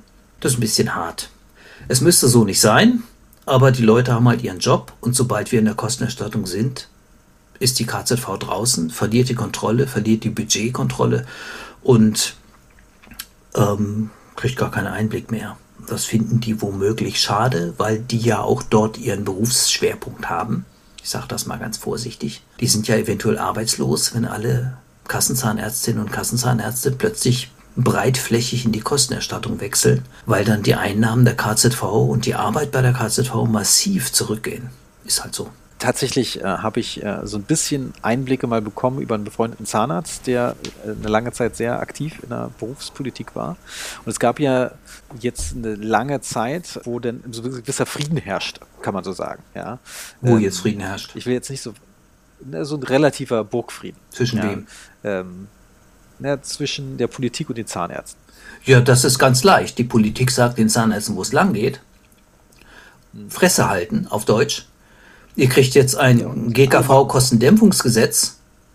Und was macht die Kassenzahnärztliche Bundesvereinigung? Die sagt, oh, nur 2,7 Prozent höchstens. Na, wir wollen mal abwarten. Ich habe gerade so einen Trostbrief bekommen von meiner KZV. Das ist. Sie haben Schlimmeres verhindert, ist immer das. Problem. Ja, das finde ich entwürdigend. Da würde ich doch sagen, ich stelle mal. Also ich bin ein ganz netter Arbeitgeber. Bei mir enden aber auch Arbeitsverhältnisse, wenn ich sehe, das funktioniert im Team nicht. Und mein Arbeitsverhältnis mit der KZV ist da extrem angespannt. Und äh, dann beende ich im einzelnen Patientenbehandlungsfall eben das Arbeitsverhältnis mit der KZV durch die Kostenerstattung. Weil die haben ihre Arbeit nicht gemacht. Wenn wir 2,7 Prozent maximal mehr bekommen, wovon soll ich denn meine Kosten bezahlen? Die Stromkosten steigen, die ich habe auch eine Gasheizung bei mir in der Praxis, habe ich gar nicht, ist nicht meine eigene Praxis, habe ich nicht in der Hand, ist halt so. und Materialkosten steigen, wie soll ich das noch abfedern? Mein Personal hat es verdient, mehr Gehalt zu bekommen. Und von daher muss ich auch mehr bezahlen, möchte ich auch. Und das heißt, die normalen Kassensätze funktionieren irgendwann nicht mehr. Ich muss da raus und die Patienten müssen einsehen, dass sie gerne woanders behandelt werden können. Das funktioniert. Wir haben ganz viele tolle Zahnarztpraxen hier in der Stadt und im Umkreis und die machen eine gute Medizin und da bekommt man eine ausreichende Leistung. Punkt. Können sich die Patientinnen und Patienten aussuchen. Ja, sehr spannendes hm. Thema. Aber jedenfalls äh, darauf zurückzugehen, auf den Kollegen. Ähm, auch anscheinend war das relativ still, jetzt muss man sagen, vor dem Kostendämpfungskonzept, äh, auch innerhalb der Zahnärzteschaft, ja. was Rumoren angeht. Ja, weil alle haben sich ja irgendwie arrangiert mit dem, auch dem Festzuschusssystem und so weiter. Sodass da auch ein bisschen, hatte ich das Gefühl, dass er gesagt hat, er ist ja auch so ein bisschen der rebellische Typ, mhm. aber jetzt gerade nicht mehr aktiv, dass die es auch gut finden, dass es gerade keine rebellischen Typen gibt. Und ich glaube, du stehst einfach bloß da raus, weil du gerade der Rebellische bist. Ja, ich mache halt mein Ding. Ich möchte so arbeiten, wie ich möchte. Und nicht, wie mir gesagt wird. Ich lasse mir ungern was sagen. Vor allem, wenn ich noch gerade stehen muss für den Kram, den ich mache. Dann möchte ich gern, dass ich auf die Nase bekomme, weil ich was falsch gemacht habe. Dann mache ich die Sache einfach nochmal. Mache ich so. Aber ich möchte nicht, dass mir irgendwer sagt, sondern es soll so sein, dass ich selber weiß, könnte ich jetzt nochmal machen, die Krone, weil äh, ist geplatzt aus irgendeinem Grund, keine Ahnung, mache ich die eben nochmal. Den Raum muss ich aber haben, das zu tun. Und man muss gar kein Rebell sein. Es ist auch nicht so, dass ich jetzt Streit suchen würde an allen Ecken und Enden, sondern ich suche meine Freiheit. Und seine Energie zu vergeuden, indem man sich zankt, das finde ich auch in dem Ärztenachrichtendienst mit dem Thomas Weber in diesem, in diesem Online-Format mit der Online-Zeitung, wo man sich dann austauschen kann. Da wird sich häufig auch gezankt unter Kollegen. Braucht es nicht. Das verschwendet alles Energie. Dass man Informationen austauscht, ist gut. Aber die Energie muss reingehen in eine gute Arbeit. Und nicht. Ah, ich mag folgendes Argument. Ihr könnt ja gerne eure Kassenzulassung abgeben. Standardargument. Ja, macht dann aber keiner. Da ist jetzt auch gerade wieder die Rede, auch bei den Ärzten, die trifft das ja noch viel Ärger teilweise mit dem GKV-Kostendämpfungsgesetz. Bei den Zahnärzten in dem Brief von der Kassenzahnärztlichen Vereinigung Niedersachsen stand jetzt auch drin, dann sind Praxisschließungen im Gespräch. Was ist das für ein Blödsinn? Das höre ich mir jetzt seit 30, 40 Jahren an. Ich bin ja schon so lang ungefähr im Geschäft, also 40 Jahre, okay, sicher nicht. Aber ich bin schon eine Weile im Geschäft und Praxisschließungen in den Privatunternehmen, was soll denn das? Die nehmen uns doch nicht ernst. Bei der KZV und bei der Kammer. Wir können doch unseren Laden nicht zumachen. Weil wir haben das Personal, das hat Urlaubsanspruch, dem können wir doch den Urlaubsanspruch bitte nicht reindrücken, wenn wir unser Personal halten wollen. Dann können wir doch unserem Personal nicht sagen, du bist meine Sklave, du musst jetzt machen, was ich sage und äh, ich sperre dich im Keller ein bei Brot und Wasser. Funktioniert doch nicht. Wir müssen doch nett sein mit unserem Personal. Mit denen verbringen wir meistens mehr Zeit als mit unseren EhepartnerInnen. Und dass wir jetzt die Praxis zumachen, ist wirtschaftlich völliger Blödsinn. Wir müssen die Praxen offen halten, wir müssen aber raus aus der Nummer, dass uns wer anders sagt, was wir zu tun und zu lassen haben. Das bedeutet Honorarvereinbarung, großes Thema, Kostenerstattung. Raus aus dem, was nicht unser Bier ist. Ist nicht unser Bier den Patienten Leistungen vorzuenthalten. Wir können sie gern aufklären über Alternativen, über die möglichen Kosten, die ihnen entstehen, aber wir dürfen ihnen doch die Medizin nicht vorenthalten. Von daher, es ist ein bisschen am Anfang mühselig. Ich habe das selber gemerkt in meiner Praxis hier in meiner Stadt. Die Krankenkassen, ich kann nicht sagen, die spuren. Aber ich möchte auch nicht, dass die Krankenkassen spuren. Das sind auch Menschen. Und wenn ich mit denen telefoniere, rede ich auch mit denen so. Ich schreie die nicht an, hilft doch alles nichts. Wir wollen uns doch nicht streiten. Wir wollen, dass die Versicherten ihren Anspruch bekommen und dass sie ihre gesetzlich zustehenden Leistungen bekommen und darüber können wir uns doch neutral unterhalten. Muss so sein. Praxis zumachen? Nö, weil wir haben Verpflichtungen, wir haben Kosten, die müssen wir abfedern. Alles, was wir machen in die Richtung, wo wir Energien verschwenden, wo wir Ressourcen vergeuden, das kostet unsere Patientinnen und Patienten Geld, denn wir müssen es den Patientinnen und Patienten in Rechnung stellen. Das heißt, das ist in meinen Augen nicht verantwortlich. Wir müssen weiterarbeiten, aber wir müssen auf einen vernünftigen Weg kommen. Braucht ein paar Jahre, braucht Organisation. Du hast vorhin eine Sache angesprochen, äh, du hast dich mit ihm unterhalten das ist wunderbar, sowas muss man tun, kollegiale Gespräche. Wir bieten als Privatzahnärzte an, kann man auf unserer Homepage sehen, dass man in unsere Praxen kommt.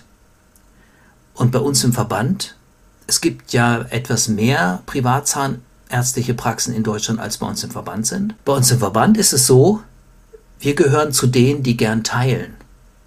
Man kann unsere Faltblätter, man kann alles selber runterladen, man kann alles machen, es geht das kostenfrei. Man kann Mitglied werden bei uns und tiefer eintauchen. Man hat seinen Privatzahnärztetag preiswerter. Man muss aber nicht Mitglied werden. Man kann auch so auf unserer Homepage gucken, pzvd.de, was wir vorschlagen, was wir für sinnvoll halten. Man kann auch die alten PZVD-Briefe herunterladen und kann da lernen, mit den Jahren wachsen. Und man kann auch in unsere Praxen kommen. Da ist eine Liste auf der, direkt auf der Startseite, meine ich, haben wir das platziert. Praxen in denen man umsonst kostenfrei hospitieren kann. Dazukommen kann und kann unter den Topfdeckel gucken. Das finde ich total nützlich. Einfach das direkte Gespräch. Man wird nicht alles sehen an dem Tag in der Praxis oder an den zwei Tagen, die man vielleicht da ist. Aber man wird viele Fragen stellen können. Und diese Fragen sind meistens das, was einem wirklich weiterhilft. Der eine Satz, die eine Frage, die einen schon immer beschäftigt hat, der eine Nebensatz, das war bei mir im Leben auch so. Ich bin Privatzahnarzt wegen eines Zahnarztes, den ich auf einer Fortbildung getroffen habe. Und der hat einen Satz gelassen und fällt mir jetzt gar nicht mehr ein. Aber ich habe gesagt, okay, das ist mein Ding, das ist meine Welle, das will ich so machen. Und seitdem bin ich es halt von der Einstellung her. Es ist eine Einstellungsfrage. Es ist keine Frage der Kassenzulassung. Interessanterweise Thomas Lang, der auch bei euch Mitglied war und auch schon Referent, ja. der hat mir zwar gesagt, Georg, mach's gar nicht erst mit einer Kassenzulassung, mach gleich privat, äh, mach dir gar nicht erst den Stress. Aber mach deine eigenen Erfahrungen damit. Ja, der Thomas Lang hat ja auch eine schöne Privatpraxis, läuft bei ihm auch alles gut. Ich kenne ihn auch, ich habe bei ihm Curriculum auch besucht. Ein Tag war da und er war letztes Jahr bei uns oder vorletztes Jahr auf dem Privatzahnärztetag und hat uns einen Vortrag gehalten. Es war echt schön, es war nett. Aber wir haben das vorhin schon gehabt, es gibt mehr Menschen, in Deutschland. Es gibt mehr Menschen, die uns brauchen als MedizinerInnen. Und bei mir ist es so, wir haben bei den Privatzahnärzten, ich habe dieses Sechs-Stufen-Konzept entwickelt. Stufe 1 und 2, Kassenpatienten, Stufe 1, totale Sozialpatienten, keine Aufklärung über Risiken gewünscht und so weiter. Stufe 6, Wunschpatienten. Ich möchte es noch schöner, noch heller, noch weißer. Bei mir in der Praxis gibt es die Stufe nicht. Wir machen es nicht. Wir sagen, ihr seid bei uns falsch. Wir machen hier realitätsbezogene Medizin und wenn einer extra kandidelte Sachen will, ist er bei mir verkehrt. Ich gebe mir Mühe mit meinen Arbeiten, ich mache alles so gut ich kann, ich habe mal einen guten Tag, mal einen schlechten Tag, manche Arbeiten mache ich nochmal. Mache ich dann. Und für diese Patienten, die außen stehen, die kein Geld haben, die keine sozialen Möglichkeiten haben, für die habe ich ein Herz. Das ist mein Ding. Da bin ich dabei. Ich wäre eigentlich total ursprünglicher Kassenzahnarzt. Oralchirurg, Behindertenbehandlung. Behandlung für Patienten mit Behinderten, muss man heute sagen. Das ist äh, richtiger. Und das mache ich gern. Deswegen ist bei mir nicht überkandidierte Medizin zu, zu Hause. Wir machen nur Vollkeramik. Auch für die Basismedizin ist mir dann egal weil wir es selber machen. Wir können es machen, wir haben das eigene Labor. Ich kann es auch persönlich selber machen, das habe ich inzwischen gelernt. Wir haben die Maschinerie dafür, wir brauchen nichts außen. Wir haben unsere Kosten so strukturiert, dass es alles funktioniert. Man kann ohne Kassenzulassung prima arbeiten in Deutschland. Das geht, kann ich eindeutig sagen. Ich habe in den elf Jahren wunderbar gearbeitet. Meine Kollegin, über die wir vor einer Stunde ungefähr gesprochen haben, die jetzt die Kassenabrechnung macht, die jammert dem manchmal hinterher und sagt, das war so schön. diesen ganzen Kram nicht haben. Es war eine schöne Zeit. Das ist auch so. Es ist einfach entspannt. Aber man muss diese Entspannung mitnehmen in die Kassenbehandlung und den Patientinnen und Patienten sagen, du kannst wechseln in die Kostenerstattung. Damit bist du Privatpatient Leid und du bekommst von mir die volle Aufklärung, wenn du das möchtest. Du bekommst von mir die Behandlung, die du dir wünschst. Und dafür haben wir diese sechs Stufen gemacht, dass man sich aussuchen kann, will ich einfach nur, dass es vernünftig ist, will ich, dass es besser ist oder noch toller. Kann man auch auf der Homepage nachgucken bei uns, wie das aufgestellt ist. So erfahren wir, was die Patienten möchten. Denn die Patienten haben ja einen Anspruch. Es gibt keine Zweiklassenmedizin. Das ist erfunden. Das ist falsch, Zweiklassenmedizin. Deswegen haben wir sechs Stufen aufgemacht, da kann sich jeder einordnen und dann kann sich jeder aussuchen, was er gern hätte. Darüber werden wir jetzt auch auf dem Privatzahnärztetag reden. Man kann das auch in unserem aktuellen Heft nachlesen, dass man auch, sobald das nächste Heft erscheint, kostenfrei auf unserer Homepage runterladen, angucken kann, nachlesen kann. Also immer nur mit einem Vierteljahr bis zu einem Jahr Abstand kann man uns folgen und kann sehen, wie wir so denken. Denn Denken ist eine Sache, die muss man lernen. Und Kassenpatienten sind nicht aussätzig, sondern gesetzlich Versicherte ist der Normalfall. Und dafür die Kassenzulassung zu haben, ist für mich keine Schande. Wenn ich den Patienten jetzt Behandlungen vorenthalten würde, das wäre für mich die Schande, das möchte ich nicht. Es ist toll, deine ethische Komponente oder deine. Äh, ja, Ethik, hallo, wir sind äh, Ärzte irgendwo, wir sind Zahnärzte, gut. Aber wir können ganz schön was nähen. Also ich kann es jedenfalls. Ich weiß nicht, ob du das jetzt, ob das dein Steckenpferd ist. Ärzte können häufig auch nicht mehr. Was kann denn ein Hautarzt? Oder jetzt sage ich was Falsches. Hautärzte können Tumore operieren. Die können richtig viel machen. Augenärzte können das auch. In der Praxis nachher können sie es nicht mehr. Also sie können viel, aber sie sind in ihrem Fachgebiet auch eingeschränkt. Und das ist bei uns ähnlich. Das ist ja immer die Diskussion, die man immer so hat, manchmal mit Kollegen und manchmal wurde es ja im Studium so ein bisschen auch forciert, ja, die Zahnmediziner und sowas. Also ich äh, würde mir nicht von einem äh, anderen Arzt, äh, Humanmediziner, irgendwie äh, eine Füllung machen lassen äh, an einem Zahn. Ja. Weil das kann ich nachvollziehen. nicht deren Gebiet. Es ist relativ ja. einfach, ja. Ja. Wenn ich zum Handchirurg was Handchirurgisches brauche, gehe ich wirklich auch zum Handchirurgen und nicht zu dem, der blind der mir den ganzen Tag Also mir ist vor ein paar ja. Jahren beim Umzug und beim Anhängen von einem Schrank in meiner Praxis ist mir die Bohrmaschine aus der Hand geglitten und ich habe so einen 4-0er Bohrer gerade eingespannt gehabt. Ich habe, damit die Bohrmaschine nicht kaputt geht, habe ich da so einen kleinen Tritt zur Seite verpasst und dann hatte ich dummerweise so ein Stück von meinem Bohrer in meinem Zeh stecken. War ein bisschen doof, zumal ich auch ganz allein war, war ja keiner in der Praxis. Und ich bin dann ins Krankenhaus gefahren. Ich würde jetzt im Nachhinein sagen, ich hätte es mir besser selber ausgemacht. Obwohl es der große C war. Ist manchmal so. Aber andere müssen auch lernen können. ja. Also Füllung im eigenen Zahn von einem Humanmediziner. Es wäre spannend. Ich bräuchte eine Reihe, eine Menge Alkohol vielleicht dabei. Dann würde ich das noch lustig finden. Aber ansonsten würde ich sagen, besser nicht. Ja, ich hatte auch schon kleine Notaufnahme-Erlebnisse mit meinen eigenen Kindern, wo ich dann schon bei der Anmeldung dachte, so, ich kann eigentlich wieder rausgehen. Hat das Kind denn geschrien, als es runtergefallen ist? Sie so, was spielt das für eine gottverdammte Rolle? Ja, ja. Aber so ist das bei uns auch. Jetzt Wir müssen uns, glaube ich, immer an die eigene Nase fassen. Das schreibe ich auch im aktuellen PCVD-Brief. Vor der eigenen Tür kehrt es sich am besten.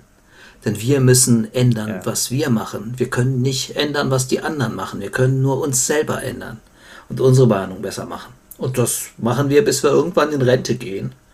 Dann werden uns Patienten vermissen und eigentlich müssen wir dann vermutlich sagen, so wie mein Tatterich sich im Moment entwickelt, hast du wahrscheinlich Glück. Das ist übrigens auch immer ein to Thema, das ich mit Thomas Lang habe. Wie lange werden wir arbeiten können? Ja. ich bin gespannt. Ja. Gut, Georg, wir müssen ja, Schluss Georg. machen. Wenn wir die 90 Minuten erreichen, äh, dann, ähm, also lustigerweise in, äh, in einem Online-Audioformat spielt es eigentlich keine Rolle, wie lange man redet. Würde ich immer behaupten. Es gibt ja quasi in dieser Podcast-Szene immer, wie viel kann man jemand zumuten. Deshalb gibt es so Leute, die irgendwie 5 Minuten Podcasts, 15 Minuten Podcast oder weiß ich was machen. Bei mir gibt es die Regel tatsächlich nicht. Aber wir haben uns ja schon mal indirekt schon neu verabredet, für den für die Honorarvereinbarung. Wirklich echt, ich äh, muss immer sagen, echt, äh, ich hatte mal überlegt vor Jahren, da warst du sogar noch Assistenzarzt, weil der PVZD oft äh, in Berlin ja. tagt oder immer vielleicht sogar, zu einer Tagung im Januar zu gehen. Bloß da hatte ich so viele Tagungen besucht und ich hätte wahrscheinlich auch für wenig Geld dahin gehen. Im Nachhinein ärgere ich mich natürlich. Weil das habe ich, eins hat man ja mit Pandemie und Co. bemerkt. Die Dinger, wo man sich immer sagt, ach, das mache ich nächstes Jahr, die muss man einfach jetzt machen und nicht verschieben. Wer weiß, ob das klappt. Ja, das ist wahr. Das ist bei unseren Tagungen so, das ist ganz anders. Wir haben erst seit ein paar Jahren auch zahnärztliche Themen drin. Wir haben einen, du hast es jetzt schon gesagt, ethisch. Wir haben einen ethischen Schwerpunkt und deswegen haben wir häufig Sozialwissenschaftler, dieses Jahr auch. Wir haben Philosophen, wir hatten den Herrn Precht da in Leipzig. Und witzigerweise hatten wir einen Wirtschaftswissenschaftler da, der konnte dem total das Wasser reichen. Das war super. Also wir hatten Theologen, Philosophen, äh, Soziologen. Das gehört bei uns dazu und das ist eigentlich ein anderes Fortbildungsprofil, als man sonst so hat. Und das liegt daran, dass wir nicht die Vereinigung sind, die nun sagt, oh, ihr müsst die Funktionsanalyse so und so machen. Dafür gibt's ganz tolle Gruppen in Deutschland. Die Deutsche Gesellschaft für Endodontie, toll, super. An die Fachlichkeit können wir nicht dran. Wir sind nicht der Abrechnungsverein. Wir sind der Verein der Ethik. Wir möchten sagen, es muss ethisch zugehen. Wir müssen das Individuum privat behandeln. Das ist unser Kern. Und deswegen brauchen wir Ethik, deswegen brauchen wir Philosophie und man muss viel nachdenken. Man braucht jahrelang. Und wenn du jetzt schon gemerkt hast, du hast damals einen Fehler gemacht, dann kann ich dir sagen, das ist wahr. Aber du musst nicht so traurig darüber sein. Du kannst einfach nächstes Jahr kommen. In der Regel haben wir unsere Tagung am 2. Januar Wochenende. Das ist nur wegen Corona jetzt gerade ja. aktuell verschoben. Und die Tagungen, die sind es wert. Ich habe dort gelernt, wie ich leben will.